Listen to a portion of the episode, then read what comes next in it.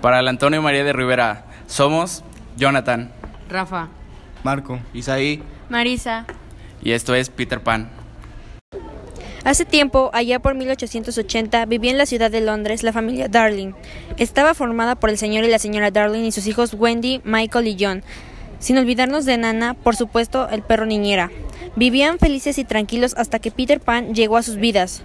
Todo comenzó la noche en que Nana tenía el día libre y la señora Darling se quedó a cargo de sus hijos.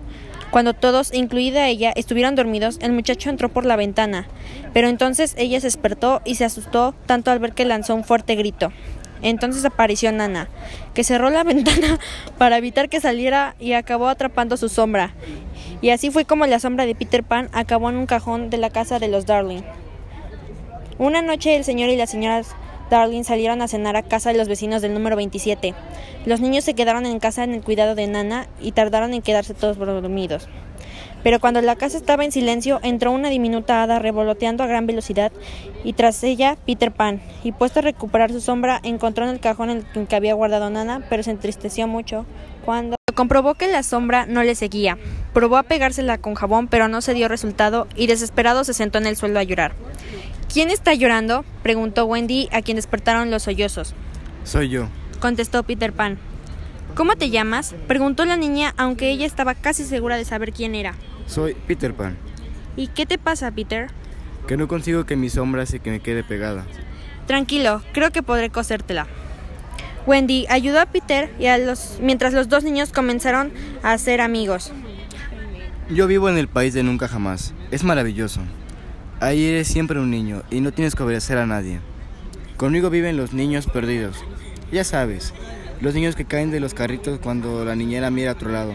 Además, hay piratas, hadas, indios y toda clase de seres.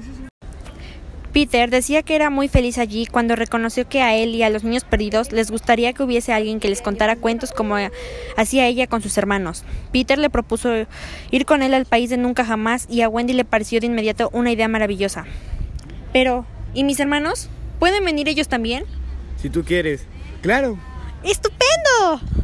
Wendy despertó a Michael y a John y a Peter para iniciar su viaje. Pero antes de partir, Peter les explicó que debían aprender a volar. Les echó un poco de polvo de hada por encima y enseguida los tres niños comenzaron a elevarse por el aire. A todos les pareció muy divertido y comenzaron a dar vueltas y más vueltas por la casa. Armaron tal revuelo que acabaron despertando a Nana. El primero que vieron desde el aire fue al temible capitán Garfio, el peor enemigo de Peter Pan.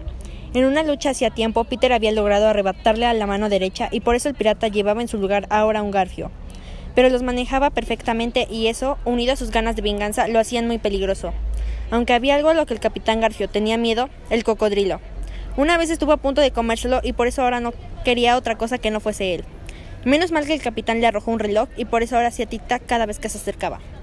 Llegaron hasta el lugar donde estaban los niños perdidos, pero Campanilla, que estaba muy celosa de Wendy porque estaba todo el tiempo junto a Peter, se adelantó para tramar algo. Peter dice que ataquéis a Wendy, le dijo a los niños perdidos. De acuerdo. De acuerdo. Al salir Garfio se encontró con varios piratas muertos. Nadie sabía qué había ocurrido exactamente, así que todos empezaron a pensar que el barco estaba maldito, pues ya se sabe que los piratas son algo supersticiosos. Estaban a punto de lanzar a Wendy por la borda, convencidos de que era ella quien atraía la mala suerte, cuando Peter salió de su escondrijo para evitarlo. Joven descarado, prepárate para morir. Dijo Garfio. De eso nada, maldito capitán Garfio.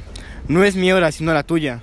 Contestó el valiente Peter Pan. Se ensarnaron en una violenta lucha de espadas y al final Garfio acabó gravemente herido en las costillas, tanto que no vio salida, y decidió lanzarse por la borda sin saber que el cocodrilo lo estaba esperando.